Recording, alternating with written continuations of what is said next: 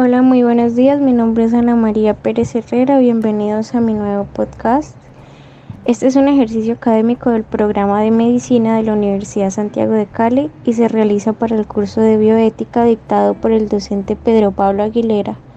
La responsabilidad de lo que aquí se presenta es únicamente de quien realiza este ejercicio.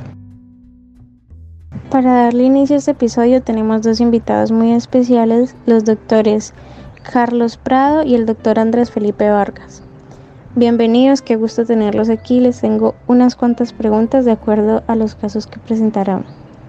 La primera sería, ¿qué valores o principios estuvieron en juego este caso? La otra sería de acuerdo a la decisión que se tomaron en ese momento. ¿Fue una decisión individual o colectiva? Y por otro lado, eh, ¿considera la bioética importante en su formación? Bueno, ¿qué tal si empezamos con el doctor Prado? Nos gustaría escuchar su caso. Eh, mi nombre es Carlos Prado, soy médico, eh, trabajaba en la UCI de la Chuve. Eh, tuvimos una paciente testiga de Jehová, en la cual la paciente empezó a presentar una hemorragia de vías digestivas y terminó inclusive con una úlcera péptica, se operó, se corrigió la úlcera, pero persistía, persistía con sangrado y eh, por ser testigo de Jehová no permitía transfusiones. Entonces la parte de decisión que fue grupal con el grupo que estaba en esa época de cuidado intensivos, el especialista, la, intensivista de turno, eh, pues tratamos de hablar con los familiares para tratar de transfundir. La señora era mamá, hija de dos, eh, mamá de dos niñas pequeñas, una de seis y una de ocho y se hablaba con el familiar, que era el esposo, de que nos diera la autorización. Y pues ellos no dejaron. Y pues llegó un momento en el cual tocó básicamente dejarla morir delante de nosotros porque pues había que respetar por ley el derecho de la señora. E inclusive traté yo muchas veces de ayudarle para que entendiera pues la importancia con respecto a los hijos y todo. Y al final pues lo que se hizo fue hablar con ellos y fue un poquito impotente y pues la señora falleció. ¿Qué valores o principios estuvieron en juego este caso? Pues básicamente la impotencia de tratar de ayudar a un paciente que podría ser muy viable, pero por una convicción religiosa no lo permitió y básicamente no dejó que se le prestara la ayuda. ¿Considera la bioética importante en su formación?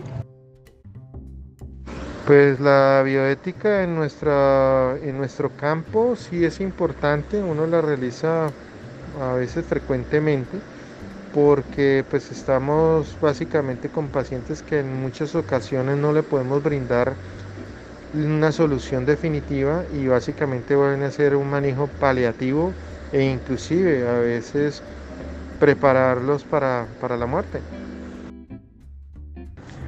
Realmente este caso es un caso muy impactante para mí, más por el hecho de que la paciente tenía dos hijos, entonces se me hace muy triste, pero nosotros como profesionales de la salud no podemos hacer nada más que respetar el derecho y la decisión de la paciente, pues ella es una paciente mayor de edad, es una paciente que eh, ha tomado la decisión en pleno juicio entonces no, podemos hacer nada en ese caso.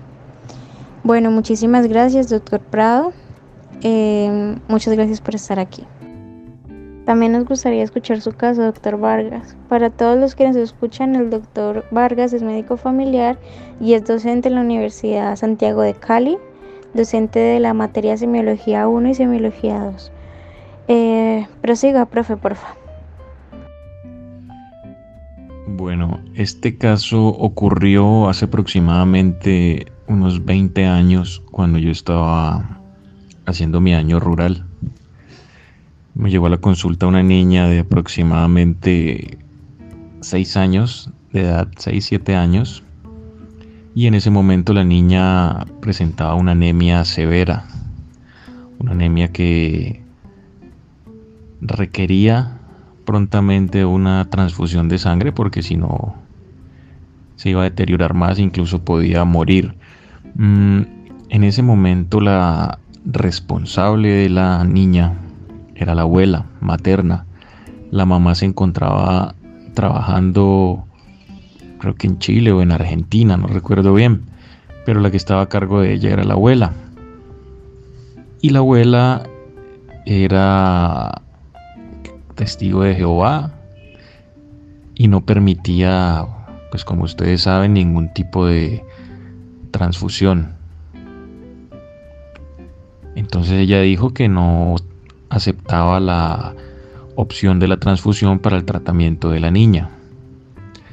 En ese momento pues yo estaba un poco confundido porque pues estaba en juego la vida de la niña y pensaba yo que primaba la vida del menor, pero también eh, pensaba que podía de pronto estar, digamos, vulnerando la autonomía, en este caso no de la paciente, sino de la de su cuidadora o de su persona responsable, pero luego pues después de consultar llegamos a la conclusión que cuando se trata de un menor de edad, el menor de edad está bajo custodia del Estado, independiente de las creencias religiosas que tenga en ese momento. Entonces, en ese momento el Estado debe garantizarle la salud a esa niña y para lograr una decisión, yo lo consulté inicialmente con la trabajadora social, con psicología y posteriormente también trabajamos con pediatría para poder tener un consenso y, tener todas las herramientas para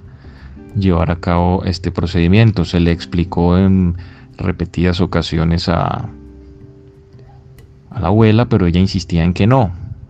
En palabras de la abuela era que eh, si Dios o el Señor se la quería llevar, era por algo, era su propósito, entonces que nosotros no teníamos que interferir en eso. Pero era la creencia de ella, no era la creencia de la niña. Y la vida que estaba en juego era la de la niña y como dije anteriormente, pues si es un menor de edad, el Estado debe garantizarle su salud. Entonces esa fue la decisión que tomamos. Finalmente la niña se transfundió, eh, se encontró la causa de la anemia, se trató y pues afortunadamente no, no pasó a mayores. ¿Considera la bioética importante en su formación?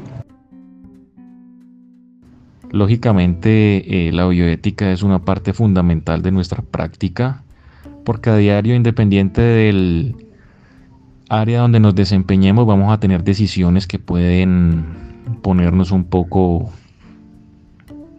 confundidos, ponernos a pensar en qué hacer, en qué haríamos nosotros, en qué dice la ley, en qué eh, podemos de pronto, digamos, como violentar o violentar un derecho fundamental o, o algún derecho de los pacientes. Entonces muchas veces si tenemos esos conocimientos básicos de la bioética, pues nos va a facilitar la toma de, de decisiones. Bueno, estos dos casos me parecen muy impactantes.